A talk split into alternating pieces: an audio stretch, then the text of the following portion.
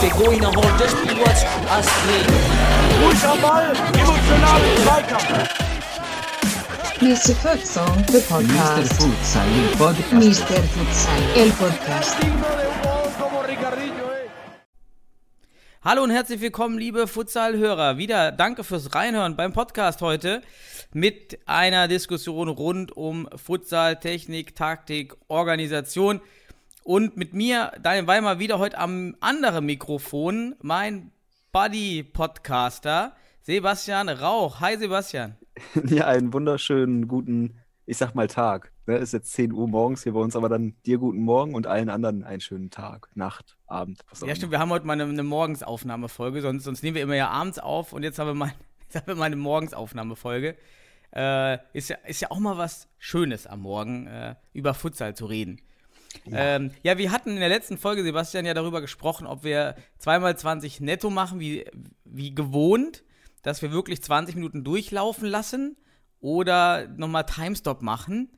Aber ich glaube, äh, organisatorisch ist es besser, wenn wir unsere Uhren stellen und dann, wie bei Parker Lewis, wer das noch kennt, wahrscheinlich alle Ü, Parker Lewis, ey. Ü30 kennt noch Das- Parker Lewis, ja. oder?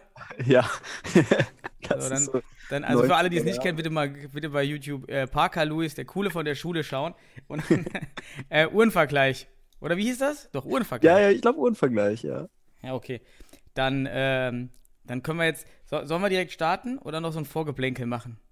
Das, also ich vom, von meiner Seite aus brauchen wir kein Vorgeplänkel. Ich glaube, das Geplänkel kommt ja in den ersten Minuten Sp Richtig. der Spielzeit. Das, dann, dann Ach, das wer- Abtasten. Das Abtasten. die, die Oder machst du direkt die, Auf, die Vollpressing? Aufwärmrotation. Die Direkt, direkt voll, Aufwärmrotation. Vollpressing. Vollpressing. Ja, ich, oh, Fullcourt. Ja, siehst du. Ja. Oh, das gleiche Thema, muss ich mir merken. Ähm, ja, wer fängt heute an? Machst du die erste Halbzeit? Ne, ist mir egal. Also ist ja eh immer ein Mischmasch. Ja, als Torwart nimmt man immer lieber die zweite Halbzeit, denn äh, dann, ähm, erste Halbzeit ist ja meistens weise selber abtasten, also finde ich, also und zweite Halbzeit ist ja immer intensiver, je näher dann da das Spielende rückt, von daher ist als Torwart natürlich immer irgendwie so ein bisschen mehr los, aber auch ein bisschen wilder. Ja, also höhere Chancen, gute Paraden zu zeigen, aber auch höheres Risiko, dann wirklich Gurken zu fangen, die dann spielentscheidend sind. ja, genau. Das ist, das ist, glaube ich, ein, Also kann man sich dann so ein überlegen. zweischneidiges Schwert oder wie, das, wie man das Ja. nennt. Okay, so, dann mache ich jetzt mal hier Start. Ja. Ich auch. Ah, Unvergleich. ist auch laufen. ja. Muss ja wissen, wenn du mich hier. Who, who, Hier irgendwie who controls the weg- controller, ne? ne, ne. Who monitors the monitor, ja. Okay. So, deine Zeit. Ich, Ah. ich warte. Ach so, ich darf jetzt, ich darf jetzt loslegen. Ja, Das du bist nett. Ja, ich, ich hatte mir die Woche ähm, interessanterweise mal so die Social Media Kanäle der einzelnen Vereine angeschaut. Ich würde mal gerne mit dir ein bisschen darüber quatschen. Ähm, auch insgesamt Mhm. würde mich interessieren, wie findest du eigentlich die Social Media Auftritte der einzelnen Clubs und welche würdest du da hervorheben, einfach mal von deiner Oh. Seite aus? Ja. Ähm, also erstmal für alle, die zuhören, und das, die kennst du ja auch, die Seite von Mr. Futsal, den Beitrag, den würde ich gerne auch bald nochmal aktualisieren, der Mhm. alle Social Media Kanäle, also ist natürlich immer schwer, die auch Ja. aktuell zu halten, äh, auflistet. Vor einem Jahr ungefähr, ich wäre das auch jetzt, wenn alle Ligen mal endlich gemeldet sind beim DFB-Net. Ja, bisher sind nur Niederrhein ist gemeldet, Regionalliga Südost, Nord und Nordost, Liga Hamburg, Liga Mittelrhein und Liga Berlin. Alle anderen haben noch nicht gemeldet. Okay. Mitte September. Und ähm, da werde ich dann, sobald alle gemeldet sind, das mal nochmal machen. Und ich habe auch gestern angefangen, die Futsaland-Karte wieder zu aktualisieren auf die aktuelle Saison. Und dort packe ich jetzt auch alle Social-Media-Kanäle rein. Mhm. Also wer von den Zuhörern das nicht kennt, Futsaland-Karte Mr. Futsal. Und äh, dort findet ihr dann auch die, das, Gründungs, äh, das, das Gründungsdatum, wie lange in den Ligen, welche Mhm. Titel schon gewonnen und eben die Social-Media-Kanäle. So, Mhm. kleines Off-Topic, kleine, kleine Werbung. Ja, ist ja auch, ist ja auch, ist ja auch passend. Und ja, dann habe ich natürlich so ein bisschen reingeschaut wieder in die, in die Sachen. Es ist, also, wer präsent ist, ich folge tatsächlich eher Facebook-Kanälen. Mhm. Aus dem Das ist so Grund, dass ich. Ja, aber ich. Ähm, also, ich folge eigentlich nur noch Informationen, keine Freunde. Also, ich, es tauchen Mhm. auch gar keine Freunde-Nachrichten mehr auf. Es ist wirklich Mhm. ein reines Informationsportal, auch wie Instagram. Aber ich finde, ich bin ein Informationslesemensch. Ich möchte Ja. zuerst die Informationen lesen und dann das Bild dazu sehen. Und Instagram nervt mich unfassbar. Ich sehe dann das Ja. Bild und muss immer die Information extra aufklicken. Ja. Oder? Geht's dir auch so? Ja, ja, ich bin ja auch so ein Infotyp. Ich habe ja auch bei Facebook äh, jetzt kaum noch irgendwie äh, mit realen Menschen irgendwie zu tun, sondern nur mit irgendwelchen Seiten. Ja, Mhm. wir haben, wir haben noch echte Freunde dann wahrscheinlich. Ähm, nein, aber was ich meine ist, ist äh, sehe ich bei Instagram ähnlich, dass da halt immer direkt eher so ein Frame aufgeht mit Bild und alles Mögliche, ne? Und halt viel Ablenkungspotenzial drin ist, aber die, die inhaltliche Message dann auch äh, mit dem Text sehr, sehr rar bleibt. Ne? Und ähm, da hat Instagram sicherlich eine Schwäche, um sich vielleicht auch inhaltlich wirklich gut zu präsentieren. Wobei einige können das auch ganz gut, ne? Können ja auch gut mit, mit Videos und sonst was, äh, was Mhm. platzieren. Holzpfosten Schwerte beispielsweise machen ja auch einen richtig guten Content. Ähm, Ja. Aber da würde ich auch Facebook, also wenn man so das vergleicht, das Facebook vor, vor fünf Jahren mit heute Instagram, ist Facebook schon spannender gewesen, einfach, wenn man wirklich mal Inhalte lesen möchte und so, ne? Mhm. Ähm. Ich, vielleicht muss man auch differenzieren. Am Handy sind beide ungefähr vielleicht gleich. Am Ja. PC ist es wirklich äh, Facebook überlegen, finde ich. Vom, von, von der Konsumqualität und auch Geschwindigkeit, weil ich einfach Ja. an dieser Timeline viel schneller, viel mehr Informationen sehe als diese Ja. Bilder und die ich dann auch noch anklicken muss. Ja, aber dann Also, gehe ich mal davon aus, dass du auch eher mit dem PC das Ganze konsumierst, oder? ja, je nachdem. Ne? Ist immer, Ne? immer abwechselnd. Ja, ich muss Ähm, auch sagen, ich bin ja eher mit dem Handy auch eher bei Instagram unterwegs und äh, Mhm. wobei ich da auch keinen eigenen Account habe, also keinen irgendwie, der großartig verknüpft ist. Ähm, und dann bei Facebook auch eher mit, mit, mit einem Desktop, muss Mhm. man auch sagen. Ne, weil Facebook mit Handy macht irgendwie auch keinen Spaß, finde ich. Also, Ja, kannst halt auch gut durchscrollen, aber dann, ja, Ja. geht auch. Ja, und deshalb, also die, die Erfahrung oder deshalb ist es wichtig für, für meine Einschätzung, welche Kanäle ganz cool sind, die konsumiere ich eben über Facebook vorwiegend und dort fallen mir einfach aufgrund der Regelmäßigkeit, auch weil du es eben schon Mhm. angesprochen hast, Holzpfosten Schwerte natürlich auf. Ja. Ja. das ist ziemlich heterogener Content, was äh, ganz spannend ist. Das sind wenig, ähm, ja, so einfache Ergebnisposts. Kennst du die? Ja. Also dann steht Ja. einfach nur Ja. das Ergebnis. Ähm, ja, okay, das ist jetzt, äh, damit möchte ich eigentlich nicht zugespammt werden mit diesen Ergebnisposts. Die sehe ich sowieso ähm, bei Fußball.de, also mich persönlich langweilt das dann.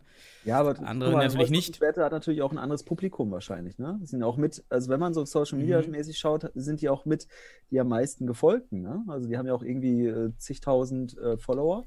wenn Mhm. man sich das mal anschaut. Und dann haben die halt vielleicht schon wirklich, äh, die brauchen nicht mehr diese Basissachen. Ja. Ne? Ne, Die sind halt schon wirklich, die, in, die können schon richtig reinlassen. Das stimmt. Verein, Ja. Weil die halt auch das entsprechende Publikum haben. Und da sind die anderen Vereine, deswegen würde ich jetzt sagen, Ergebnisposts sind schon noch wichtig. Ne? Einfach um auch einfach äh, zu, zu aktualisieren oder auch schlussendlich äh, einfach die Information des Ergebnisses rüberzubringen. Und ähm, ja, deswegen, Mhm. also ich würde würde auch immer das vom Publikum abhängig machen, was du da präsentierst. Ja, gut, ja, stimmt. Ja. Ich, ähm, dann finde ich persönlich, mal gucken, wie du das findest, einfach diese Kader-Postings, Tag für Tag, Woche, neue, also diese, also nee, das nervt mich. Also wenn ich dann jeden Tag neuen Spieler sehe, ähm, was soll das? Dann dislike ich das. Das will ich nicht jeden Tag Also aufs Neue Neu- den einen? Spieler sehen. Ja, wenn man einmal den Kader postet, ja, ein großes Foto mit den Ja. Namen und dann vielleicht kann man ja auch bei Facebook zumindest auch die anderen Porträts dazu posten. mhm. Ähm, also das muss ich sagen, ist leid, das machen leider einige, Mhm. was mich nervt. Und ich muss auch sagen, eigentlich stechen wenig Kanäle hervor durch anderen, durch wie Holzpfosten Schwerte mal durch anderen Content. Interviews ähm, oder mal ein paar Videos aus dem Training, ähm, so alternative Konzepte. Da stechen wirklich nicht so viele hervor, denn die meisten posten wirklich Ergebnisse, Mhm. neue Spieler, Kader im Spiel und ja, klassisch äh, Mannschaft vor dem Tor, das Schild mit dem Ergebnis davor, ja, Ja, die Kralle, ja. die Tatze, Oh. den, Oh. die, keine Ahnung noch gezeigt, Ja. ähm, was man halt so als Symbol hat und das ist wirklich 90 Prozent gefühlte, also sag mal gefühlte 95 Prozent ohne Evidenz zu haben, der, des Contents. Mhm. Und da stechen leider wenige raus, muss ich sagen, wo ich jetzt äh, konkret sage, ey, das ist mal was anderes. Mhm. 1860. München hat einigen guten Content mal geliefert, auch mit ein paar Videos. Weiß ich noch, kann ich mich dran erinnern, ähm, die ein bisschen was anderes machen. Ähm, bei Fortuna Düsseldorf versuchen wir ein bisschen Content äh, Ja. Aufzubauen. Hier, hier den HP, habt ihr den? Genau, HP, Paar HP Effing macht auch noch ein bisschen Medien, so doch Interviews, den Podcast mitzuliefern, F95 Auszeit. Ähm, sind wir, glaube ich, auch jetzt einmalig in Deutschland, läuft aber jetzt auch nicht so da regelmäßig. mal, ja, genau, wollte ich mal fragen. Hast du da irgendwelche Zahlen? Habt ihr da irgendwie großartig Nee. ähm, Zuhörer oder ist es auch nur Die Geplänkel? läuft jetzt erstmal so ein bisschen an und soll auch eigentlich während der Saison laufen und mit Interviews der Gäste oder mm, ausgefüllt, wenn ich das richtig verstanden habe. Da bin ich auch nicht so drin in der Planung. Ähm, andere Kanäle, die einem ausfallen, Social Media. Ähm, ähm, Kleve, ich habe mit äh, André Cornelsen, schöne Grüße von hier, äh, vom HSRW Kleve, auch schon mal darüber gesprochen. Und zwar produzieren die Content ähm, Futsal-Videos, allgemeine taktische, also Taktikvideos, Trainingsvideos. Und deshalb hat HSRW Kleve die meisten YouTube-Follower. Ah, okay. Und da habe ich auch schon mit André gesprochen, dass ich die Taktik oder die Strategie dafür, wenn man so nennen will, die Social Media Strategie relativ clever finde. Okay, warum, warum, warum findest du das clever mit YouTube? Weil es, ich, ich kenne ja auch Vereine, die YouTube nutzen. Äh, Fortuna macht das ja auch. Aber ähm, irgendwie schlägt, liegt da kein Schwerpunkt drauf. Ja, du kannst dann ja das auch in die anderen Kanäle einbinden Ja. und du generierst hier natürlich eine internationale Zuhörerschaft Mhm. und, ähm, und hast dann ja schon wieder neuen Content. Nicht nur rund um Ergebnisse und neue Spieler, Mhm. sondern wirklich allgemein Content, der auch der Futsalentwicklung hilft. Ja.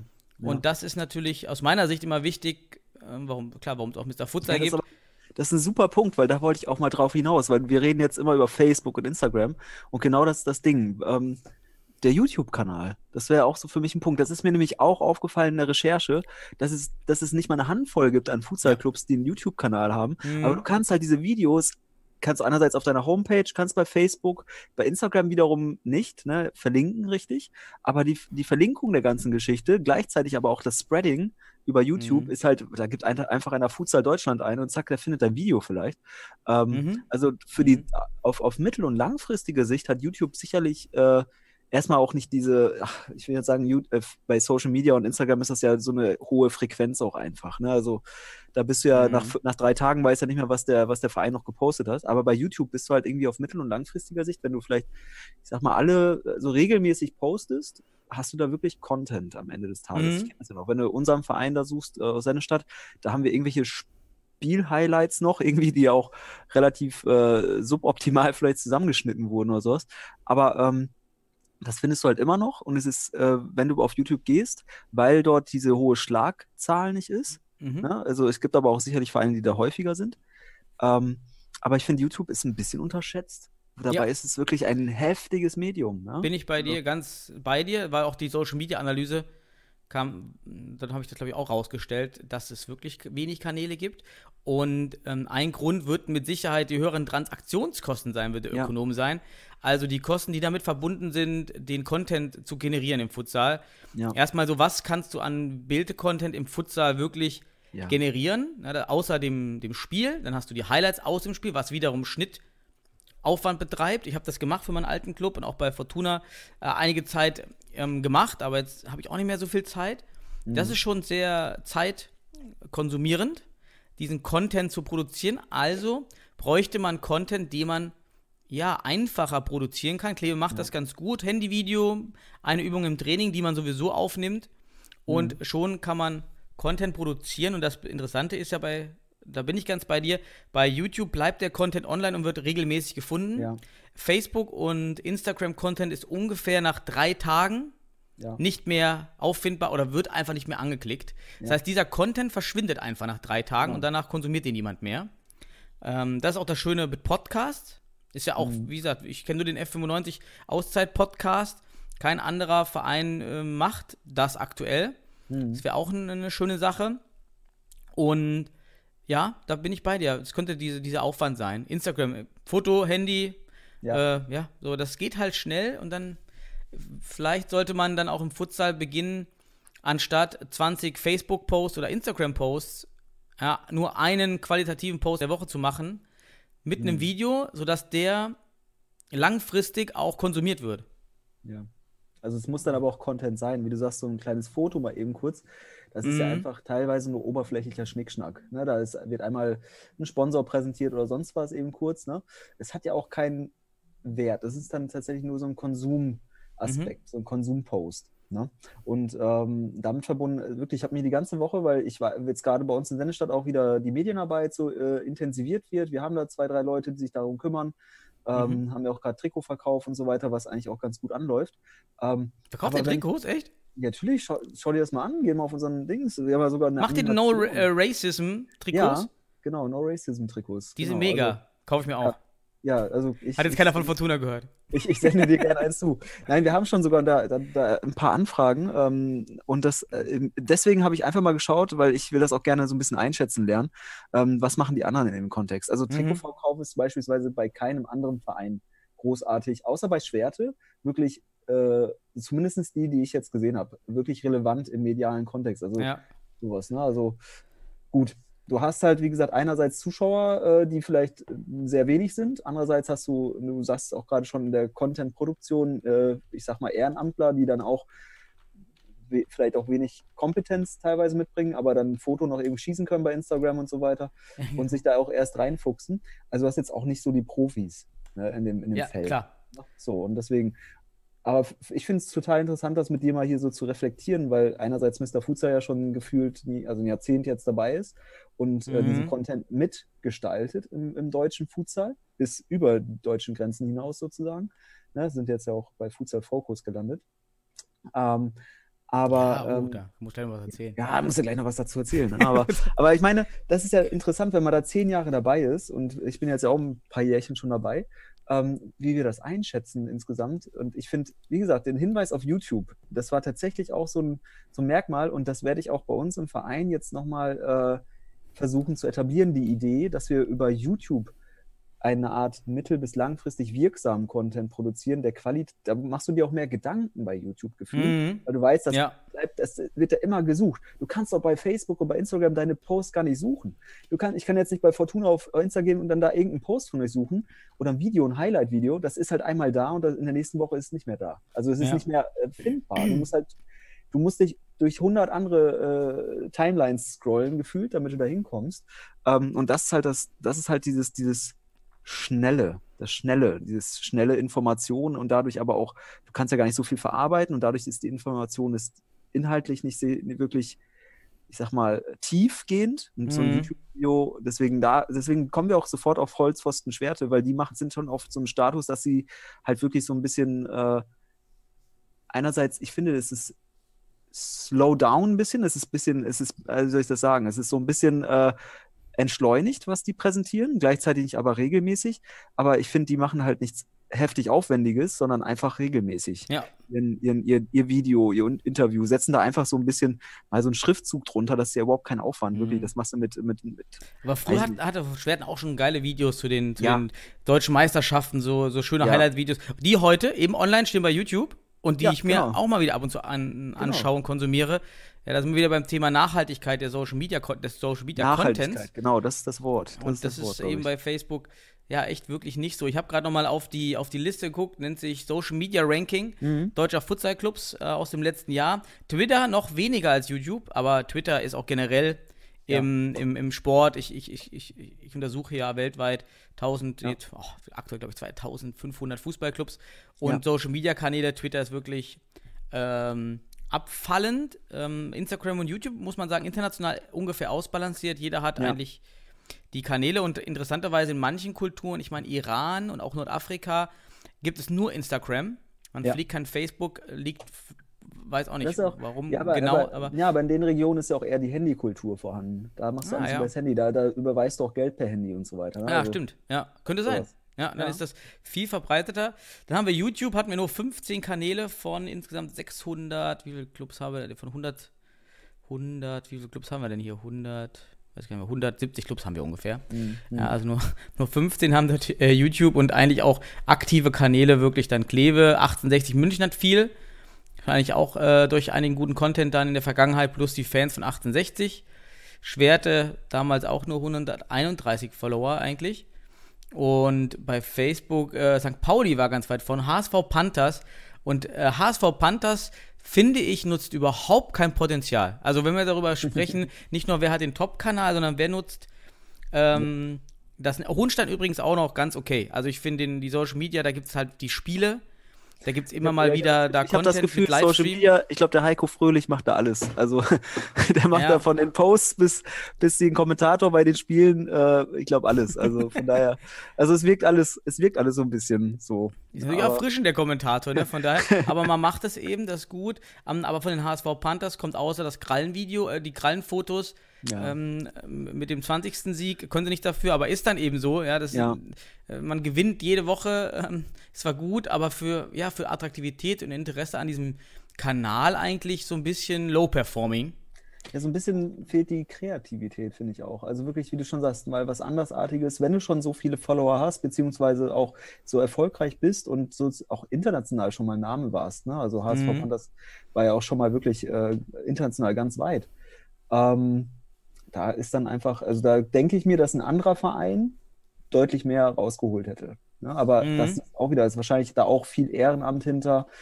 Ähm, ich finde, deren Medienpräsenz ist durch den, ähm, durch den Beitritt zu dem HSV ein bisschen besser geworden sogar. Ich finde, die Qualität ist Ja, das geworden. stimmt. Ein bisschen besser, ja. kommt, ja, ein bisschen besser geworden, aber insgesamt jetzt ähm, merkt man auch, dass da wahrscheinlich nicht irgendwie fünf Leute im Medienkontext arbeiten. Ja, du brauchst halt Leute, du meinst, brauchst halt Manpower, das ist das. Genau. Wenn du einen hast, der, der sich dahinter klemmt, ist das äh, natürlich viel wert. Ähm, ich finde vom, vom Stil her und von den Aufmachungen der Flyer und so, äh, Futter Panthers Köln haben eigentlich immer ein ganz nettes Design.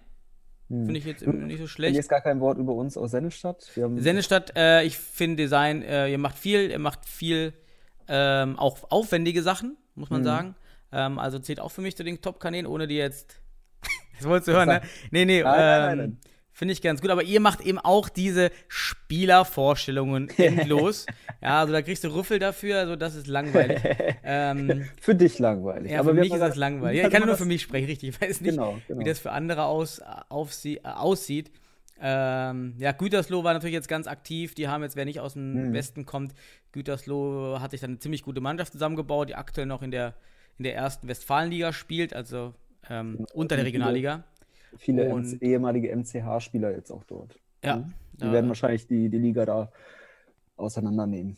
Und wer jetzt auch ein bisschen kommt, natürlich in Social Media waren jetzt nur Spielervorstellungen, sind die äh, Fut der Futsal, Stuttgarter Futsal Club. Oh ja. Ähm, da schöne Grüße an Hattet ihr Miro Augustinovic. Gestern, hattet ihr nicht gestern ein, ein Testspiel gegen die? Ja, genau, super. Wir hatten auch kurzfristig eine Halle und ich hatte dann mit Miro von, von, von den Stuttgarter Futsal Club gesprochen. Ganz netter Typ, ganz offen für Futsal, äh, bringt da viel Power mit, muss man sagen. Da wird richtig was entstehen. Einige Nationalspieler sind dabei, mazedonischer Nationalspieler, kroatischer Nationalspieler. Ich bin da 20 Minuten. Ja, 20 Ja, Minuten Halbzeit, ja, können wir mal kurz Halbzeit, da können wir das auch beenden. Ähm, Aber komm, und, ach, sind wieder 20 bevor wir in die Minuten rum. Gehen. Also wir- netto, wir müssen mal die, also Futsal 20 netto ist zu wenig, nee. Und ja, wir hatten dann mit Fortuna 2 nur, weil unsere erste eben Regeneration hatte. Und dann, die wären echt gekommen mit den Jungs gegen unsere zweite, aber dann war mir das dann doch ähm, noch einige Absagen Ja. bei uns und dann, also das wäre dann, glaube ich, echt so hoch. Also der sportliche Wert wäre wahrscheinlich für die Jungs aus Stuttgart gegen null gewesen. Und aber die werden gekommen, gerade, also rechte ich ihm hoch an. Ja, Die, die wollen viel und ja, die haben sich jetzt halb, halb Weidemdorf zusammengekauft, oder? Richtig, Bosinovic ist ja dort der Torwart, ähm, äh, Name entfallen. Ja, guter. Ist auch dort guter Torwart rüber, plus eben die, den anderen kroatischen Nationalspieler und einen mazedonischen Nationalspieler. Der Trainer hat die bosnische Nationalmannschaft trainiert Ja. und die kaufen sich dort ordentlich was zusammen. Das heißt, im Süden muss man jetzt sagen, Mhm. äh, überleg mal, Platz 1 und 2 wird dann hart umkämpft von Regensburg, von Futsal Stuttgart, die auch bei Beton Boys drin hängen. Der, Mhm. Genau, äh, Beton Boys Sponsor. äh, muss man auch mal schauen, was da Mhm. hochkommt. Ja, also es könnte auch krass werden. Also das wird wahrscheinlich die, die kompetitivste Liga.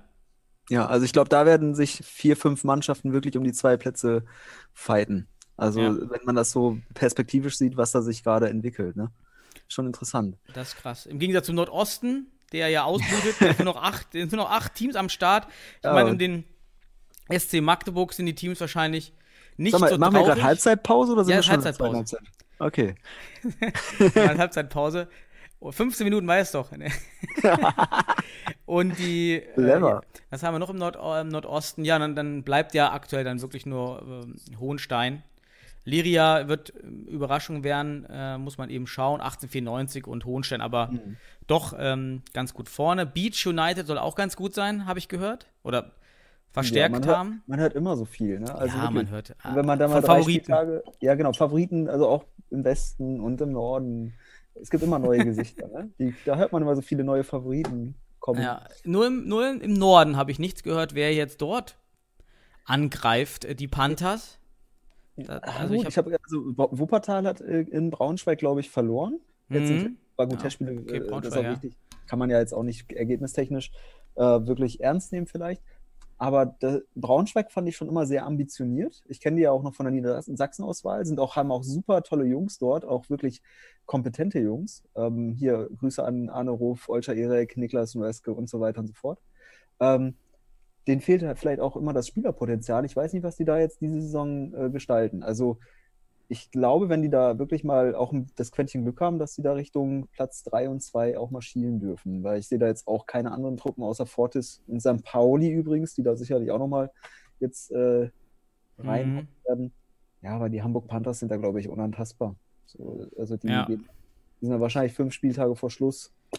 Kann die Liga auch abbrechen. Ist zu egal. weit weg, ja. Ähm, ah, übrigens, genau, weil wir beim, beim neuen Redesign sind, ähm, FC Fortis ist jetzt Wacker, Wacker, genau. Wacker. Bär, äh, Wacker Berlin, Wacker, Wacker Hamburg, Wacker Eagles, genau, Burghausen, Wacker Eagles. Burghausen meinst du? Ja, und ganz cool wegen, äh, die, die sind dem Wacker Hamburg ansässig mit CK, Mhm. haben aber eben dieses Wacker mit KK daraus gemacht. Mhm. Äh, Finde ich super nett. Äh, nette Idee, Logo schön, äh, Name Eagles, auch mal Ja, frisch mal, neu. kre- das ist doch mal kreativ. Das ist auch was, da hast du, da merkst du so, da ist irgendwie so eine kreative Autonomie drin. Ähm, und die, die wollen was Eigenständiges, weißt du, das, das bockt halt irgendwie auch. Mhm. Und trotzdem äh, sieht man klar, dass sie sich irgendwie doch in eine Kooperation bewegen. So, also Ja. von daher ist das, ist das eigentlich eine, finde ich, auch ob man das Logo mag und nicht, man kann sich die Seite ja mal anschauen ähm, oder wie sie das jetzt gemacht haben. Aber ich finde es eine gelungene Geschichte. Jetzt Ja. zum, zum Einstieg, ne, von der Idee her. Finde ich gut. De- Dem entgegen habe ich dem Jungs von äh, Stuttgarter Futsal Club, dem Trainer habe ich das, glaube ich, gesagt. Ich finde super, was ihr aufbaut, aber euer Namen, Futsal Stuttgarter Futsal Club 2020 e.V. Also, ja, hat, hat, hat dann aber auch vielleicht gewisses äh, Potenzial, bestimmte Zielgruppen anzusprechen. Ne? So mit so, ne? Vielleicht Mhm. irgendwelche Leute, die traditionell gerne irgendwie was mögen. ja, gut, da, da hört Also best, nicht besser so als Kroatien aufzunehmen, den Namen. Ja, Ähm, weil erstens, du schränkst dich einfach zu, viel zu sehr ein. ja. Und äh, das ist. Äh, Ich glaube, die Niedrigschwelligkeit liegt in dem Namen sehr, also ist gut, ist vorhanden. Also die, der, der, die Mhm. Niedrigschwelligkeit ist da. Und ähm, da sind dann so Exoten dann manchmal schon ein bisschen so, äh, okay, kenne ich nicht. Ne? Da musst du schon irgendwie affin sein für amerikanischen Sport oder irgendwelche anderen Sportarten. Mhm. Aber wenn du aus dem Fußball kommst, glaube ich, bist du mit Fußballclub Stuttgart nicht schlecht aufgehoben. ja, das stimmt. Ja, Ne? Hat alles seine Ja, Vor- und es Nachteile. ist ja immer die, die Schwelle zwischen einem schönen Namen, attraktiven Namen mhm. und einer Hobbytruppe, ja. die dann ganz schnell abgleiten in diese, in diese Richtung. Ja. Was ja bei Holzpfosten auch am Anfang das Problem war, Mhm. dass man Holzpfosten deshalb, weiß ich noch, in der Anfangszeit eher belustigt über den Namen war und eher so eine Hobbytruppe damit in Verbindung gebracht hat. Hat sich natürlich jetzt komplett gewandelt, aber sowas dauert dann eben. Ja, also das etabliert sich mit der Zeit und Mhm. Holzpfosten-Schwerte ist ja nicht zuletzt durch die deutsche Meisterschaft dann auch immer wieder ähm, in den Mittelpunkt gerückt. Hat sich im Futsal auf jeden Fall etabliert, der Name. Und keiner belächelt diesen Namen, glaube ich, mittlerweile mehr. Mhm. Ja. Also die müssen mal umbenennen. Wenn jetzt Futsal immer noch stärker wird, dann müsste es ja langsam mal der Club Schwerte. Alupfosten, Alupfosten-Schwerte werden. Alu- okay, schöner, schö- also ich habe das jetzt als Seitenhieb verstanden, aber Also nee, alles gut. War. nein, alles So, gut. jetzt mache ich meine 20 So, Minuten. jetzt machst du Jetzt 20 die Halbzeit vorbei.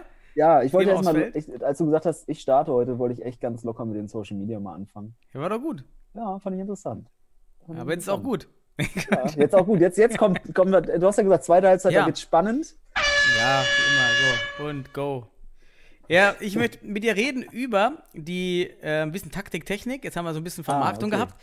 Und zwar die neuen Optionen durch die neuen Regeln und welche Mm. du siehst und ob ihr schon mal was probiert habt bei euch. Beginnen wir mal mit der, An der Regel. Ja. Also für alle, die jetzt noch Genau. nicht so in den, ähm, in den Regeln sind. Die Schiedsrichter meinten noch vor ein paar Wochen beim Testspiel, ich glaube in Köln war das oder wo wir da waren, ja, wir spielen noch nach alten Regeln, der Verband hat uns noch nicht über die neuen Regeln informiert. also liebe Schiedsrichter, man kann sich bitte mal ein paar Regeln durchlesen und die einfach umsetzen. Ja. Ähm, aber gut, sei es drum. Und zwar die Einkick-Regel ist, war sonst ja immer diesen leidigen, unnötigen Einkick nach vorne. Also zwei Spieler müssen eigentlich am Einkick stehen Ja. um diesen Einkick auszuführen. Jetzt Ja. ist es möglich, dass nur noch einer am Einkick steht und ich natürlich dann dementsprechend auch die Spieler anders positionieren kann, Genau. um vielleicht eben eine Auftaktrotation oder Variante ja zu schon spielen. vorweg. Du nimmst das ja schon Ja. vorweg. Ach Das so. einfach, man darf den Ball jetzt auch nach hinten spielen, anstatt nach vorne. Genau, man, man darf ihn auch nur nach, also man darf auch nicht mehr nach vorne, ne? Oder? Ja, genau. Also das, aber egal, auf jeden Fall ergibt das ja eine ganz andere Formation beim. Anstoß. Habt ihr da was gemacht? Ich kann dir sagen, dass, dass unser Trainerteam da auf jeden Fall äh, gebrieft ist und informiert ist. Es gibt ja noch Mhm. andere Regeln, die du gleich sicherlich ansprechen Ja. wirst. Ähm, und dass da sicherlich Ideen spreaden. Also wirklich, also wir, man hat jetzt auf einmal Ideen. Ähm, wir waren sogar schon fast traurig, dass es bei der deutschen Meisterschaft noch nicht ging in der Hinsicht. Mhm. Weil natürlich durch die zwei, zwei Männer am Ball auf einmal, du musst ja erstmal dann wiederum ein äh, entsprechendes Laufverhalten auf den an, an den Tag legen, damit du überhaupt in eine gewisse Position kommst. Auch Breite und Tiefe ist natürlich jetzt ganz anders zu betrachten. Ne? Du kannst halt viel schneller Breite und Tiefe besetzen. Ähm, und dadurch hast du natürlich, ich, also ich freue mich auf die Regel, weil ich denke, Anstoßvarianten werden dadurch auch besser möglich, ähm, wenn sie denn überhaupt jetzt, also äh, sicherlich wird es Mannschaften geben, die auch anstoßmäßig äh, jetzt anders, de anders denken oder auch erstmal jetzt über die Formation ähm, Ideen entwickeln können. Ne? Also Mhm. es ist, ist allein der Aspekt, dass du eine Formation starten kannst. Ähm, du kannst eigentlich theoretisch schon im 3-1 oder 1-2-1 stehen und, und loslegen, weil der Pivot den Ball einfach zurückspielt und oder den Ale anspielt. Hast halt viele Möglichkeiten dadurch Mhm. und hast nicht mehr dieses, du musst dich gar nicht erst wieder, du bist schon strukturiert, du musst dich nicht erst strukturieren, weil zwei Mann am Ball ist halt dämlich beim Futsal, das weißt du ja auch. Ne? Mhm. Und das hast du halt beim Anstoß am Anfang gehabt. Ich finde die Regel super. Also ich finde, es ist, eine, es ist halt auch vom Fußball einfach übernommen. Ne?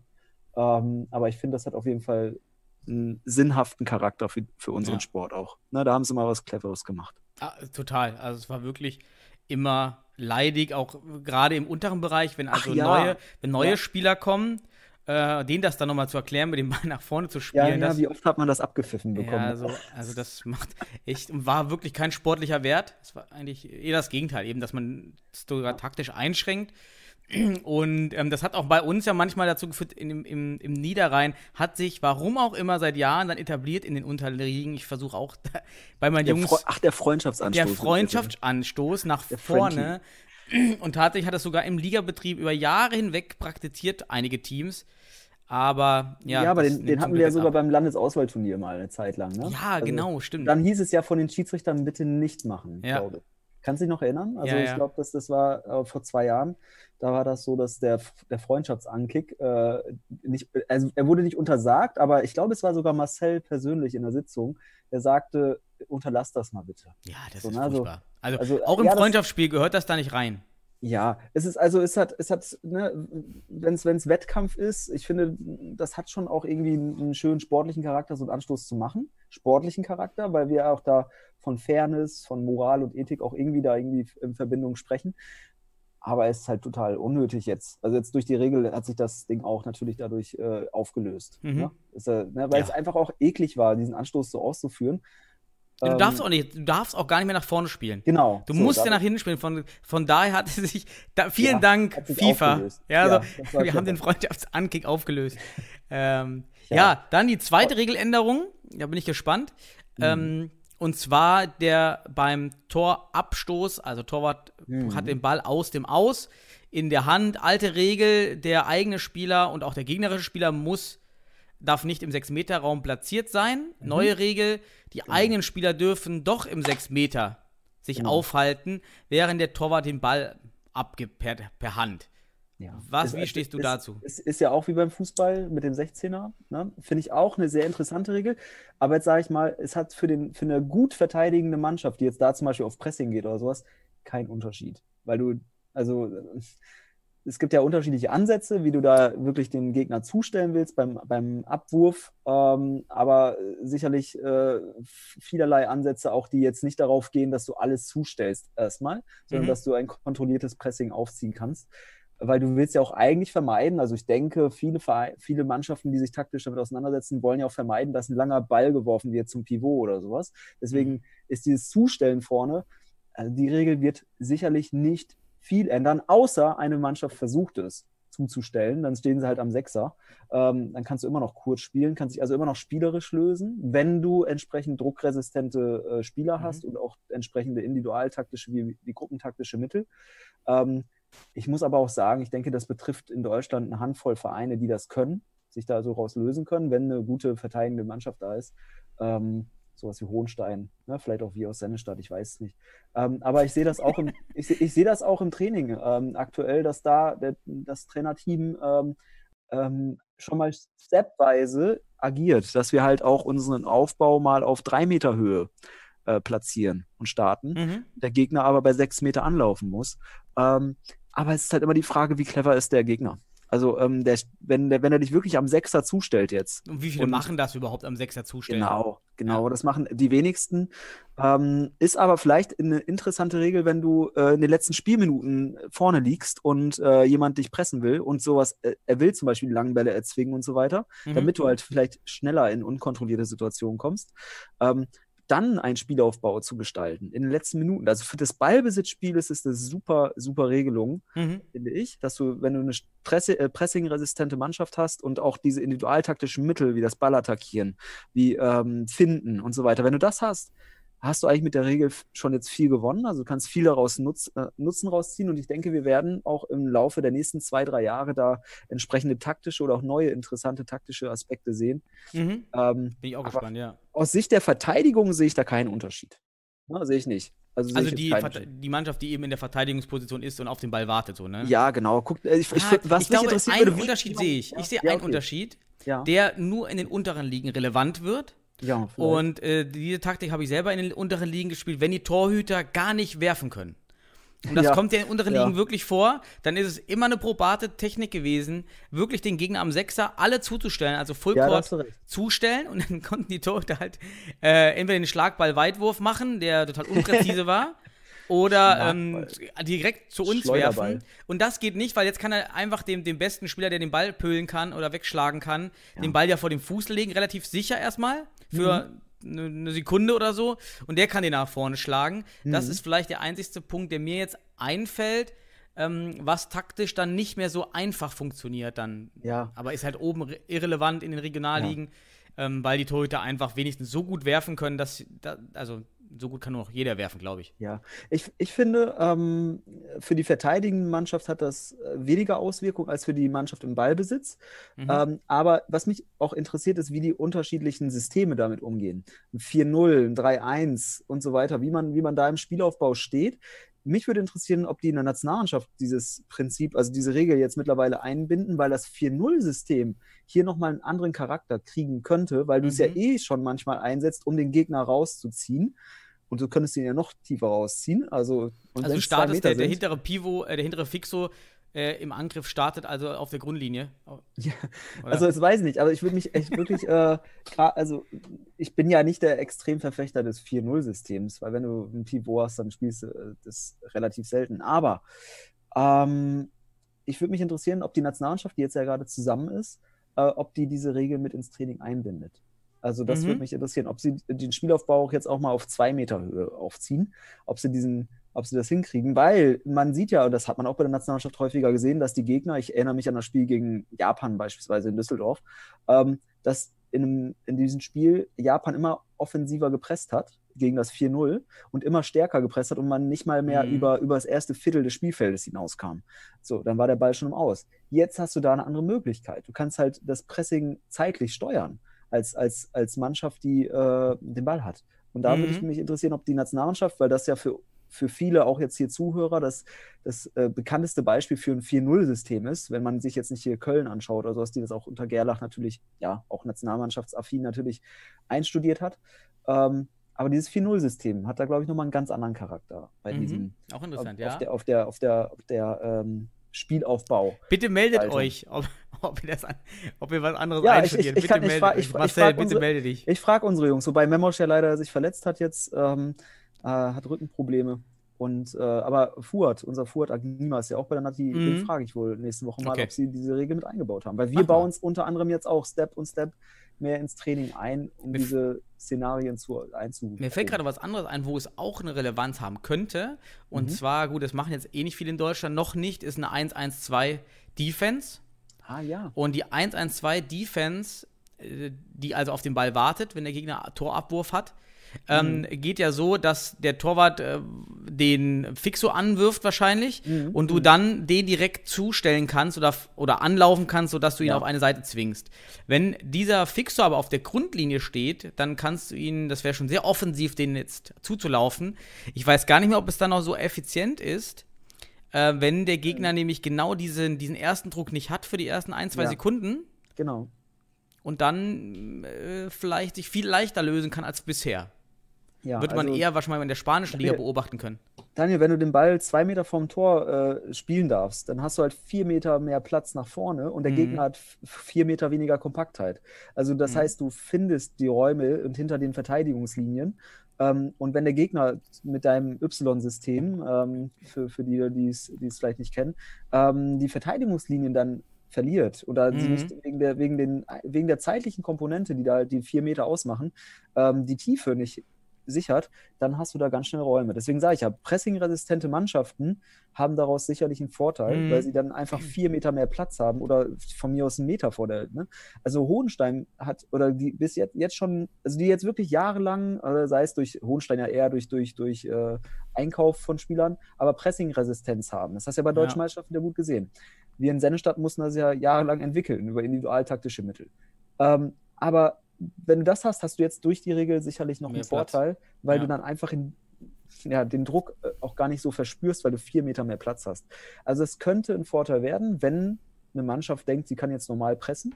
Deswegen Mhm. sage ich, eine ordentliche, defensiv verständliche Mannschaft äh, wird da keinen Unterschied drin empfinden, weil sie wird dann auch erst dann pressen, wenn, die, wenn der Gegner über sechs Meter oder sonst was ist. Also sie Ja. wird damit clever umgehen. Weißt du eigentlich, warum das im Fußball, also da bin ich ganz raus, warum man das im Fußball geändert hat?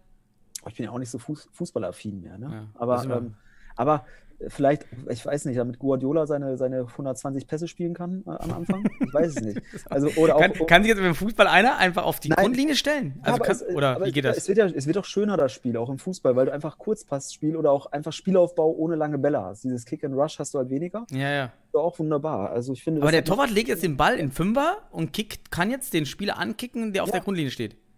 Theoretisch schon. Also im 6, 16er darfst du ihn anspielen. Machen sie doch auch. Hast du auch Champions League jetzt gesehen. So, dadurch, Habe ich nicht, aber Nee, okay, ja, ich habe es ich hab's mir angeschaut. Also es gibt deutlich weniger Ah, okay. Abstöße, die über die Mittellinie gehen. Also Kick and Rush ist immer Ah. weniger und das macht das Spiel ja auch irgendwie attraktiver. ja, okay. Es macht das Ganze taktisch. Wir, wir sprechen ja auch gerade hier von Taktik mit Formation und so weiter. Es macht das Ganze nochmal interessanter Mhm. und jemand, der es analysiert, auch sicherlich komplexer, aber Komplexität, äh, Komplexität erzeugt ja auch wieder Möglichkeiten. Und damit verbunden Mhm. ist, es ergeben sich Opportunities, also wirklich gute Ideen, wenn du da hinterher gehst. Und, Ich passe äh, halt die Anglizismen einfach weg.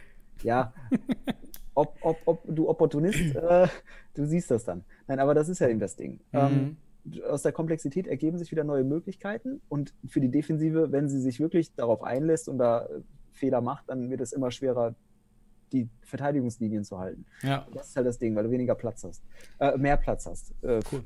Der Offensive, ne? Also ich Ja, finde spannend. Es auch ein, Wird spannend, ja. Also ich bin, ich warte auf die ersten Spiele, was passiert. Allein die Schiedsrichter, die dann verwirrt sind, aber ähm, die, die Oh, scheiße. Wenn ich Scheiße. mir vorstelle, dass Schiris das noch nicht auf dem Schirm haben, ey. Ja, ich- jetzt schon kommen, dass sie. Also es gibt ja immer gute Schiris äh, und Ja. es gibt neue Schiris, die sind problematisch, aber es gibt dann auch immer die lernresistenten Schiedsrichter, bei denen ich auch nicht weiß, warum, warum man Futsal pfeift. Ja, also, warum macht man das, wenn man gar nicht so interessiert ist? Weil wenn ich für Futsal interessiert bin als Schiedsrichter, dann gibt es wirklich gute Schiedsrichter, die auch interessiert sind. Ähm, wir haben selber einen jetzt bei uns in der dritten, der Mhm. aus Mittelrhein kommt und der bei uns mittrainiert. Also es ist der erste wirklich spielende Futsal-Schiedsrichter, den ich sehe. So, Okay. Die kennen ja auch die Regeln dann. Also die müssen sich ja nicht Ja. umstellen, die bekommen es ja sowieso mit, ne? Ja, ne, also hier mal die Schiedsrichter, die sicherlich wird es sogar leichter für die, ne? Also die übertragen auch häufig einfach aus dem Fußball in den Futsal. Jetzt haben wir zwei Regeln, die eher vom Fußball halt auch jetzt äh, Mhm. runtergestockt wurden, wenn man so möchte. Und ähm, von daher gehe ich eher davon aus, dass die das schneller reinkriegen diesmal und ähm, müssen sie jetzt auch nicht mehr drauf achten. Ne? Ja, dann lass mal, lass mal, ich habe nur noch fünf Minuten, du nimmst Ja, meine ich Zeit wieder weiß, weg, du weiß. konsumierst hier meine ein Zeit. Äh, die, letz die letzte Regeländerung, die wirklich nur für den Futsal geplant war, weil es ja im Fußball gar keine derartige Regelung gibt, ist die Einkick-Regelung, die ich auch tatsächlich, obwohl es schon vor drei Monaten in den Amendments, äh, so Ja. ist es von der FIFA, schon stand, aber da habe ich das überhaupt nicht wahrgenommen. Hm. Ich habe das erst gestern äh, wahrgenommen durch meinen alten, äh, auch Torwart-Kollegen vom PCF Mülheim. Grüße an, an Jan, den ältesten Futsal-Torhüter, den ich kenne eigentlich.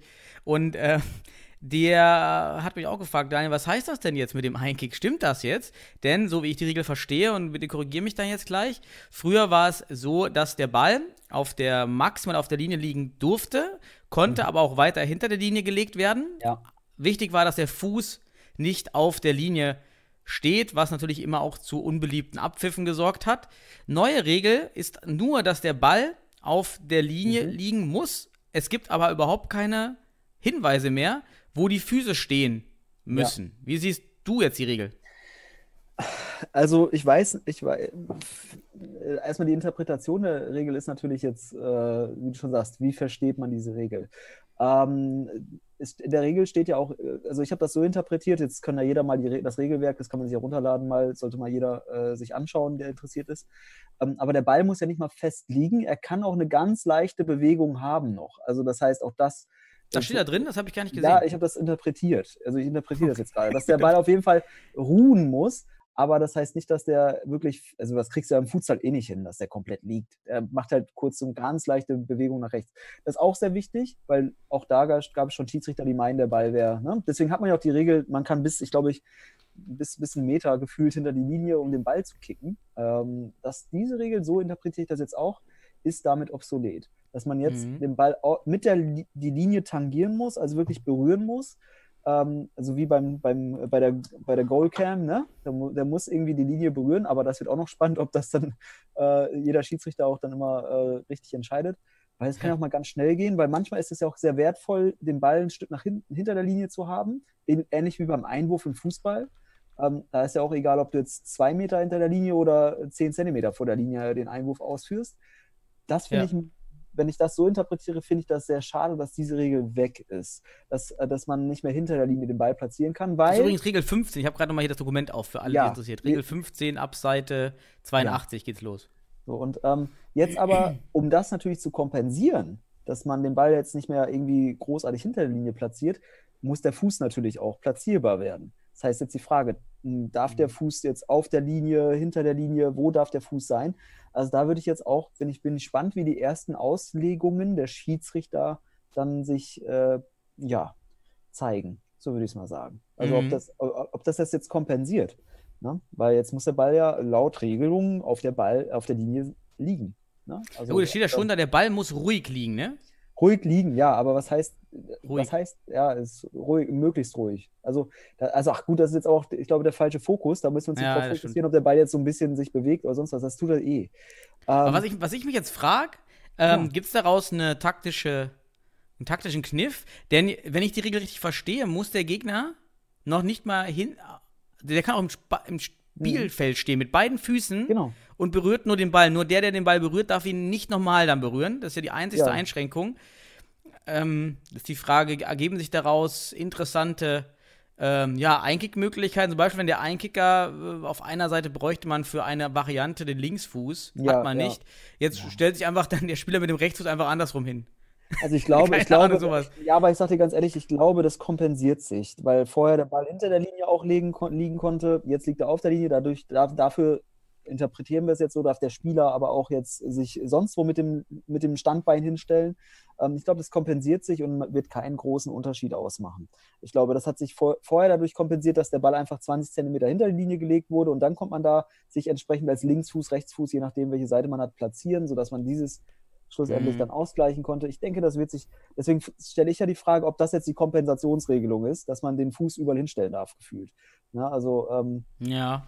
ist halt für mich die Frage, ob das jetzt der Aspekt ist, der das Ganze ausgleicht. Also es ist wahrscheinlich wirklich äh, ein bisschen entspannter, dass das nicht Aktionen, vielleicht auch gute Einkick Ja. äh, Spielsituationen abgebrochen werden, weil ein Fuß zwei Zentimeter auf der Linie ist. Also Ja. das finde ich schon sch- vom spielerischen Wert hoch, dass Ja. das nicht unterbunden wird wegen wirklich Lappalie. Es gibt keinen Ja, spielerischen ich- Vorteil vom ich- Fuß auf der Linie. Ja, ich frage dich mal, ist das, ist das beim Eckball auch so? Darf da der Fuß auch äh, im Spielfeld stehen oder sonst was? Da gibt es ja im Normalfall Ja, so einen kleinen, kleinen Halbkreis, äh, so einen Viertelkreis noch. Ne? Wir, Mhm. wir, kleben, wir kleben den ja in Sennestadt bei Heimspielen tatsächlich noch ab. Also wir machen da so ein Dreieck raus, damit der Ball halt wirklich ein bisschen Ja. reingelegt werden kann. Und das ist ja auch eigentlich in der Norm. Ich glaube, 25 Zentimeter darf, muss dieser Viertelkreis sein, ähm, glaube ich. Ähm, aber gibt es da die Regel, dass der Fuß nicht auf der Linie oder dahinter oder davor oder sonst was stehen darf? Also von daher ja ich schau gerade. finde ich, finde ich das sinnig. Ich finde das sinnig, dass der Einkick da jetzt flexibler wird.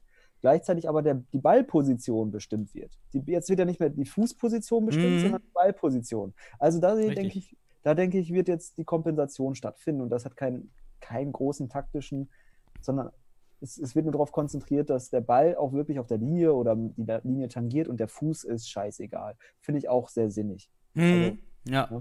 Also kann natürlich skurril wirken, wenn man sich einfach mal falsch und also einfach auf die andere Seite der Linie stellt Ja, und aus dem Feld heraus den Einkick ausführt, aber ja, ich sehe ich sehe Ja, auch keine taktischen Nutzen kannst ja einen. Rabona machen oder sowas jetzt, ne? So kannst dich mit den. Ja.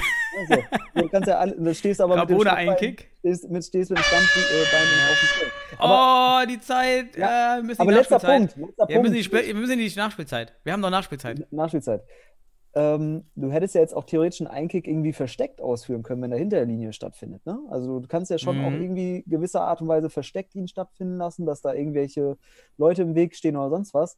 Was in deutschen Hallen, sicherlich in der Schulhalle, wo mal 80 Zentimeter zur Wand ist oder sowas, irgendwie, da steht einer im Weg oder sonst was, ich weiß es nicht. Mhm. Jetzt, weil der Ball, die Ballposition bestimmt ist, ist ganz klar, der Ball kann nicht mehr versteckt werden, außer vom Standbein. Also äh, das finde ich eigentlich dadurch eigentlich auch ganz gut kompensiert. Aber ich denke, taktisch hat das keine Auswirkung. Denke ich nicht. Aber wir werden sehen. Ja. Bin Viel, viel spannender wird nochmal, ich weiß gar nicht, da weiß ich ja nicht, wie es vorher drin stand, aber ich meine eh nicht, da gab es keine Änderung, dass der Schiedsrichter, also wann er aus, wann die vier Sekunden loslaufen, Ach ja. denn ich habe das Gefühl, dass manche Schiedsrichter unbewusst oder bewusst, das weiß man eben nicht, erst Ja. dann anpfeifen, wenn der Ball wirkt, äh, anfangen zu zählen, wenn der Ball auf der Ja. Linie liegt, Ja. was natürlich falsch ist, denn es gibt natürlich auch den Trick, den Ball, ja, wie, äh, wie beim Speerwerfer so nach oben zu halten. Genau, genau, oben zu halten. Und äh, da noch mal ein, zwei Sekunden und das ist für mich ja auch schon, der Ball ist einkickbereit. Also sobald der Spieler dort steht Genau. mit dem Ball in der Hand, egal wo der Ball ist, ist sind die vier Sekunden anzuzählen. Ja, also sobald der Ball kontrolliert wird, wenn man so will, wie bei auch der Torwart, ne, sobald er die Möglichkeit hätte, das Ding zu werfen oder abzuspielen, genauso Mhm. heißt, würde es beim Einkick sollte es auch so gewertet werden, sobald der Spieler den Ball in Ruhe runterlegen könnte, um dann den Ein auszuführen, also sobald der Ball kontrolliert wird mit der Hand und in der Position ist, dass er gespielt werden kann. Mhm. So, und dann, dann sollte man anfangen zu zählen. Ich finde immer dieses Zählen, wenn jemand äh, zum Ball geht, hinten spaziert und zurückholt, da sollte, sollte noch nicht gezählt werden. Das ist völlig dämlich. Ne? Also wenn da angefangen wird zu zählen, weil der Ball Ja. irgendwo. Also natürlich, wenn es offensichtlich langsam passiert, also wirklich Ja. langsam, ja, also Ja, wirklich genau. so, so. Kaffeeböhnchen-Schritte Ja. macht. Ja, aber wenn es ganz normal, äh, der muss nicht sprinten, der muss nicht laufen, der kann Genau, gehen. ganz normal, Das ist ja, ja, ja. wichtig. Also gehen sollte machbar sein. Ja. Und dann, das habe ich meinen Spielern früher auch immer gesagt, äh, am Anfang, warum haut ihr den Ball immer in die Luft oben? Also warum hält ihr den so hoch wie so ein, so ein Pokal? Ja. Dass der Schiedsrichter, äh, also weil ich die Regel auch so verstehe, kann in dem Moment äh, aber easy anfangen zu zählen. Dann hast du eine viel größere Strecke, den Ball wieder runterzulegen und dann die Kontrolle auch noch zu haben. Also nimmt den Ball einfach vor den Bauch und dann legt ihn runter und äh, spielt ihn. Mhm. Ähm, provoziert nicht dadurch irgendwie. Aber ganz ehrlich, die Schiedsrichter machen das ja auch relativ willkürlich. Ne? Also in bestimmten Ligen muss ich das, also aus meiner Erfahrung auf jeden Fall mit Willkür verbinden.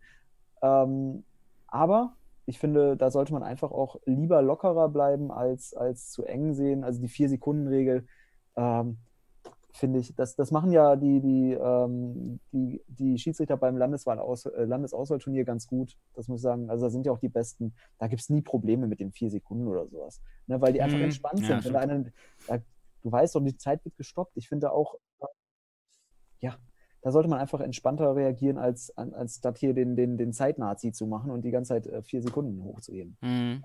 Die, die, die rechte oder linke Hand immer anzuheben. Also, ist, ne? Muss ja auch nicht Ja. bei jedem. ne, bei indirekten Kontext, glaube ich, ähm, wird ja zwar die Hand gehoben, aber es gibt ja auch Fälle, da muss sie nicht angezählt werden. Also da wird gezählt, aber es wird nicht angezeigt. Also ich finde es halt kritisch, wenn der Einkick genutzt wird zum Auswechseln und Ja. eben dieser Wechsel, der dann wieder strategisch wichtig ist, Ja. eben nicht möglich wäre bei Einhalten der 4-Sekunden-Regel. Wenn der Gegner nicht wechselt und sowieso alle stehen, also wo sie stehen, dann könnte es ja auch fünf Minuten sein. Also über, ganz überspitzt gesagt, dann gibt es keinen ja. sportlichen Nachteil oder Vorteil daraus, wenn, wenn man jetzt mal sechs Sekunden braucht. Da finde ich, bin ich auch bei dir so, da, da Ja. kann man ruhig Fingerspitzengefühl zeigen. Aber Genau. wenn ich sehe, dass der Gegner ja wechselt und verzögert, damit der Wechsel noch durchgeführt wird, so dann ist es ja, Ja. wieder ein spielerischer Vorteil aus dieser, ja, ja, aus dieser Umgehung der Regel, ne? Ja, aber mal ganz ehrlich, beim Einkick zu wechseln, ich kenne das ja aus, aus der eigenen Erfahrung, wenn der Ball da gegenüber auf der anderen Seite ist zum Einkick und dann läuft der Spieler, der den Einkick ausführt, auch noch rüber äh, zu dir und will wechseln, Ja, ja. denkst du auch so als Trainer, bitte zähl die Scheiße an, weil das ist der dümmste Wechsel, den du da machen kannst. Aber kann man auch sagen, auf internationaler Ebene sind die da auch ganz entspannt. Guck dir mal ein Spiel Nationalmannschaft an, da wechseln die ja in Blöcken und da sogar in solchen Situationen. Ich finde, das ist immer relativ nervig, ne, weil es Mhm. die Regeln eigentlich dann wieder umgeht. Ähm, also man sollte sich auch mal einen klaren Gedanken machen, wann man, zu wechsel wann man wechseln kann. Und ähm, wann man auch, für, vor allem Mannschaften betrifft das ja, die in Blöcken wechseln. Wenn du Einzelspieler Ja, das wechselst, dauert doch echt lange, Ja. ne? so, ja, dann, dann hast du halt immer diesen, dann, dann muss der Ball schon im Tor aus sein und dann muss der Torwart ganz normal hingehen und dann muss das aber auch schnell fun funktionieren. Also ich glaube, diese Regel mit, dem, mit der Zeitnahme, wie, wie auch immer jetzt darauf kam, ähm, mit den vier Sekunden, betrifft vor allem Mannschaften, die in Blöcken wechseln wollen. Mhm. Die sollten sich gut überlegen, wann sie den Block wechseln. Und da gibt es ja manchmal Mannschaften, die machen das irgendwie äh, ohne Absprache vorher.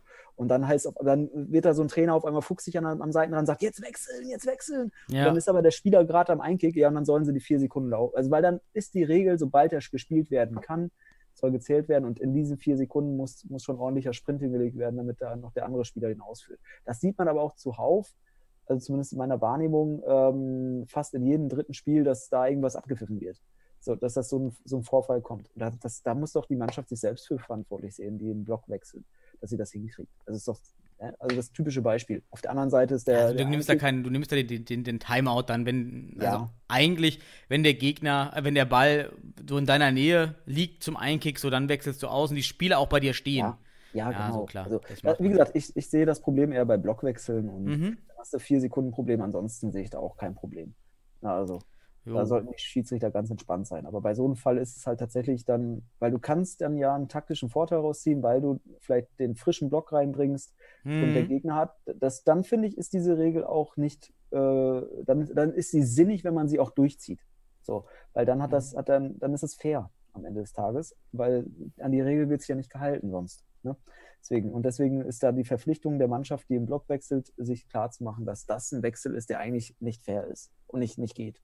Ja. Die Regel dadurch äh, strapaziert wird, würde ich mal sagen. Ja, ausgenutzt wird, ne? Ist halt eine, eine illegale Ausnutzung, wird wenn ja- man es vielleicht mal ganz Ja, ja, hart ja- sagen möchte, aber Wird Ja, ja, nicht mal ausgenutzt. Es wird ja einfach so darauf plädiert, dass der Schiedsrichter sich denkt, ach komm, ist jetzt eh gerade mal aus. So, Ja. aber wenn, wenn du es wirklich so anfängst, einfach selber mitzählen. Ich hab, ich, da bin ich, manchmal mache ich das auch. Ich denke mir dann am Ende auch wieder, was hast du, da bist du auch ganz schön querulant, dann auch selber lauter, laut schon mal anfangen zu zählen und hoffen, dass der Schiedsrichter drauf eingeht. Äh, Ja, Ja. das macht man halt Das- im Affekt des Spiels. Dann das macht man ja so dumme Sachen. ja, da bin ich, also aus dem, aus, ich wollte gerade sagen, aus dem Alter bin ich raus, dass ich das noch mache. Ich bin ja gerade rein. Ich bin, ich bin ja er gerade rein, ja. Ich glaube, die Situation habe ich f- 500 Mal durch, dass ich da irgendwie noch im Kopf irgendwie mitzähle, sondern ich sehe einfach den Finger da und wenn er nicht kommt, dann kommt er nicht. So, ist halt so. Ja. Ach, So, ja. Sebastian, haben wir auch die Regeln durch? Oder hat, ist aus, aus deiner Sicht noch eine Regeländerung, die relevant war, glaube ich? Nein, ich glaube, Nee, ne? du hast die, die wichtigsten Regeln angesprochen, die auch fürs taktische äh, eminent sind. Ja. ne, Die Anstoßregelung mit Die, der Knie, die. Knieschoner Farbregelung ist nur wichtig für komm. die produzierenden Du- Firmen.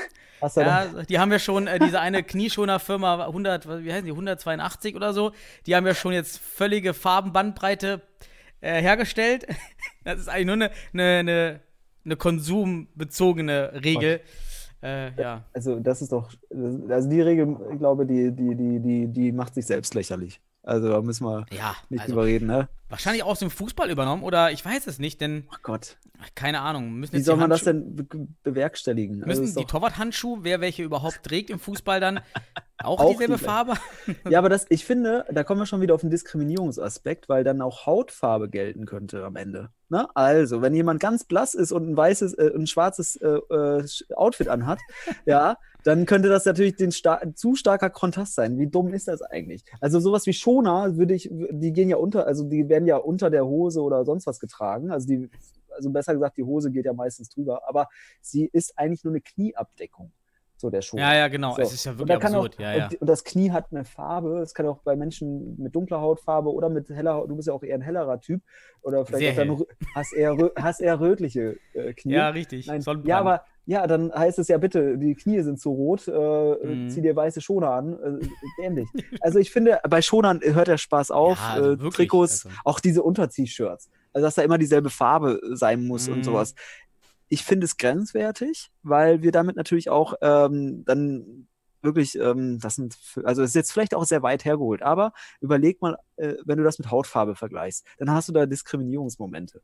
So, also wirklich, weil jemand, der ganz blass ist, müsste ja eigentlich Ja, ja, auch gut, ein ich anderes, den, den, also wenn man wirklich weiß und, und, und, Ja. dunkle Trikots hat, klar, dann ja. Ja, aber das Das ist ja macht, also ich finde überhaupt diese Farben, ähm, die Schiedsrichter sollen die Stutzen, sehen ja die Stutzen und die Hosen haben die Farben und gerade bei Torhütern, das merkt man ja auch, wenn der Torhüter da im, im, im Getummel ist, der hat ja sowieso andere Schoner, äh, andere, ähm, andere Farben. andere Farben und das jetzt die. Stutzen, der Gegner hat vielleicht schwarze Stutzen und der Torwart hat einen schwarzen Knieschoner, dass sich das so extrem, also auch, man muss sich mal an die Situation, an die Wahrscheinlichkeit einer Situation hervorrufen, in der das wirklich dazu führt, dass der Mhm. Schiedsrichter eine falsche Entscheidung führt.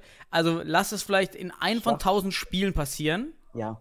Ja, also das ist für mich überhaupt nicht gerechtfertigt, ja- dass sich jetzt alle neu ausstatten müssen. Ey, wir müssen ja schon ein Gedankenexperiment anfangen, damit da wirklich irgendwie eine Idee draus wird, dass das funktioniert mit dieser Regel. Also Schwachsinn. Also wirklich, ähm, äh, hast du hier, äh, hier, St. Pauli tragen ja braune Trikots, jetzt hast du aber auf der gegnerischen Seite jemanden, der hat braune Haut. So, und jetzt kannst du ihn auch nicht die Knie äh, abkleben. ist auch Schwachsinn. Also ich finde, das ist, ich, Mhm. ich, ich hole weit aus, aber es ist am Ende, wie du schon sagst, du musst einen von 10.000 Fällen dann treffen. Äh, völliger Schwachsinn, diese Regel. Mit den, Ja. mit den Schonern oder auch mit den Unterziehshirts finde ich insgesamt ähm, nicht adäquat für den Sport. Wir müssen alle wie so. Lego-Männchen dann rumlaufen. Also alle Ja. müssen sich einen gelben Körpersuit anziehen. Ja, genau. So Und alle dann müssen darüber die uniform Trikots. aussehen. Genau, eine, dann, irgendwann musst du äh, komplett das Unterziehen, du musst die Unterhose und sonst was, also ach, Ja, da müssen wir nochmal aufhören jetzt. Da ist wirklich, dann finde ich auch Ja, Schluss. genau. Ähm, bitte, liebe Schiedsrichter, lasst die Torhüter in Ruhe. Ja, das kostet nur Geld. Auch für die Umwelt ist ja Katastrophe, wenn sich jetzt Ja, zahlreiche. Torhüter weltweit jetzt gelbe Schoner kaufen, die auch dann ist- Farben auch wieder umweltunverträglicher sind. Jetzt hole ich mal die ganz nicht- große grüne Keule raus, aber ja. Es geht nur noch um Markt und um, ja.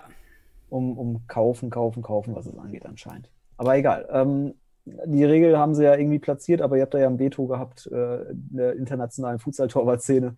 Und äh, ich denke, das wird sich nicht durchsetzen. Ja, leider. Also gut, ja, das ist nicht durch, das ist richtig. Sonst, ich denke, sonst würden da auch Verbände äh, juristisch angegangen werden bei der Mhm. Regeldurchsetzung. Also ich würde mein, meine Unterschrift für geben, allein schon aus dem Grund, den ich gerade genannt habe, weil wo, wie weit soll es noch gehen? Ja, Ähm, weil du hast dann Analogien, die einfach irgendwann zur Diskriminierung führen und die da, die dürfen nicht sein im Sport. So, dann haben wir, dann haben wir nur noch Geschäft. Und die, wenn ein Geschäft aber solche äh, Analogien aufmacht, finde ich, ist es grenzwertig und es hat nicht ja, ja. Das, Grenzen überschritten. Deswegen ist gut, lass mal weiße und schwarze Schoner, äh, okay, fertig. Ich finde auch immer, dass es schade, dass die Futsal-Regeln bei den Schiedsrichtern bei uns in Deutschland nicht interpretiert werden im Rahmen des Professionalisierungsgrades. Also diese Ja. Regeln sind ja primär wichtig Ja. für den Profibereich. Ja, dass, dass sich vielleicht die, die Teams in der Champions League, die Torhüter mal gelbe und grüne Schoner holen können, Ja. okay. Ja, auf dem Niveau, da geht es auch um Geld, da geht es wirklich um, da geht es um was, okay, dann macht das. Aber im Amateurbereich, ja, macht das keinen Sinn. Und genauso wie, ich muss immer noch den Schiedsrichter rüffeln, der mir erzählen wollte, dass ich meine Linie nicht tapen darf. ähm, war vor zwei Jahren oder vor einem Jahr. Ähm, aber, und habe ich ihm ja erklärt, ja, natürlich ist es verboten in den Regeln. Es liegt ja aber daran, dass diese Regeln für ein Futsalfeld gemacht sind, Ja, auf denen nur Futsallinien sind. Ja. Dort muss ich auch nichts tapen. Aber hier sind ungefähr 5000 illegale Markierungen auf Genau. diesem Feld. Illegal, sagst Ja? du. Nein, also ja, hier sind klar. 5000 nicht erlaubte Markierungen. Ja, es ist das Genau. Handballfeld, das Basketballfeld und was weiß ich nicht. Ja, ja. Und dann stört doch nicht hier so eine kleine weiße Ja, Linie. das ist, keine, das ist eine zusätzliche Markierung zu diesen anderen 500 hier. Ja, und diese Regel ist gemacht für ein Profi-Futsal-Feld. Und Ja. diese stupide, unreflektierte Interpretation von Regeln, Ja. da, sorry, da bin ich dann ziemlich emotional. Also das ist, ergibt Ja, sich für mich der Sinn dann eben. Weil das da, da, da, da wird ja auch, also wirklich, du sagst gerade Reflexion, einfach die Situation einschätzen in dem Moment, ob es sinnhaft ist, da diese Regel da durchzuführen, wie du schon sagst. Ein Spielfeld, wo nur blauer Boden ist und dann ein paar weiße Streifen. Und wenn du da jetzt auf einmal noch drei weiße Streifen hinpackst, kann es störend wirken, irri- irritierend, aber auch, ich glaube, nennt mir eine Mannschaft, die nicht auf so, einen, auf so einem Multifeld spielt, wo 20.000 Sportarten drauf betrieben Ja, werden, alle, wo du, ne? wo du alle Farben vertreten hast, wo du schon wirklich manchmal Probleme hast, das Futsalspielfeld oder das Handballspielfeld zu sehen. Äh, Und da brauchst du doch nicht drüber diskutieren, ob da jetzt noch ein bisschen Farbe auf dem Boden ist. Also ich finde, das ist, äh, ja. Aber das ist eben das Ding, dass dieses, dieses, äh, die- ich, ich sage immer ganz hart, Regelnazis, die da einfach immer ihre, die, die immer Struktur, diese feste Struktur brauchen und diese Struktur nicht einschätzen können. Und äh, das haben wir nicht nur im Verband, das haben wir bei Schiedsrichtern auch mal. Aber, also da muss man auch jetzt mal sagen, zum Glück ähm, macht man häufiger die Erfahrung, dass äh, das ist auch. Es wird ja auch besser, Ja, muss man sagen. Es genau. wird ja auch wirklich besser. Wollen wir auch nicht Genau. nur meckern. Genau, wir, aber es ist auch ein kritischer Podcast hier. Wir wollen ja auch über Sachen mal, also Regeln alleine mal kritisch reflektieren, ob sie Sinn ergeben und nicht. Heute haben wir festgestellt, ein paar Regeln machen echt Sinn, haben, äh, machen auch inter, äh, öffnen interessante Türen auch wieder taktisch und andere Regeln, ähm, ja, sind eigentlich sinnfrei, ökologisch wie auch äh, einfach vom, vom Sportlichen her äh, sinnfrei. Genau, es muss ja sportlich relevant bleiben, Regeln. Ja. Aber wenn sie es nicht sind, dann gehören die abgeschafft oder ignoriert in dem Fall, wo man ganz klar sieht, dass diese Regeln jetzt hier nicht zu einer spielerischen Wertigkeit führen oder relevant sind. Ne? Genau. genau. Jo. Ja, dann haben wir heute alle Themen schön abgegrast. Ja. Einmal Vermarktung, dann unser Regelthema, wunderbar. Eine Stunde voller Futsal-Talk. Ja, hat Spaß gemacht, Sebastian.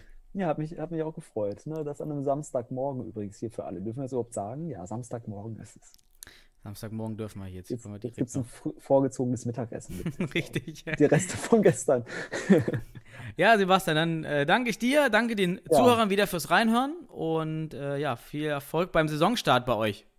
Ja, vielen Dank. Unsere Saison geht ja erst am äh, 19. September los. Wir haben ja so viele Verschiebungen. Vielleicht wird das im nächsten Podcast nochmal relevant, weil wir dann mittendrin stecken. Richtig. Haben Ja. heftigen Spielplan. Also wirklich, da, ich nochmal hier zum Abschluss, bevor du jetzt, du hast schon das Auto eingespielt. Ähm, aber da kann man ja den Nordosten beglückwünschen, dass sie nur noch acht Teams haben. Wir sind ja mit 13 Teams jetzt noch am Start und das ist. Ja. Also, wir, jetzt, wir können nicht mal einen Spielplan raus, rausgeben aktuell, weil es noch gar nicht alles fest ist. Ja, das darf nicht sein. Das stimmt. Auf dem Niveau Ja. im Qualifikationsjahr Ja, äh, Katastrophe, ja. ja, okay. Gut. So, Ich danke dir auch. Ich wünsche allen ein schönes Wochenende, schöne Woche. Geht Egal wann ihr es hört. Lasst es euch gut gehen und ich habe mich gefreut. Bis auf bald. ja, ciao.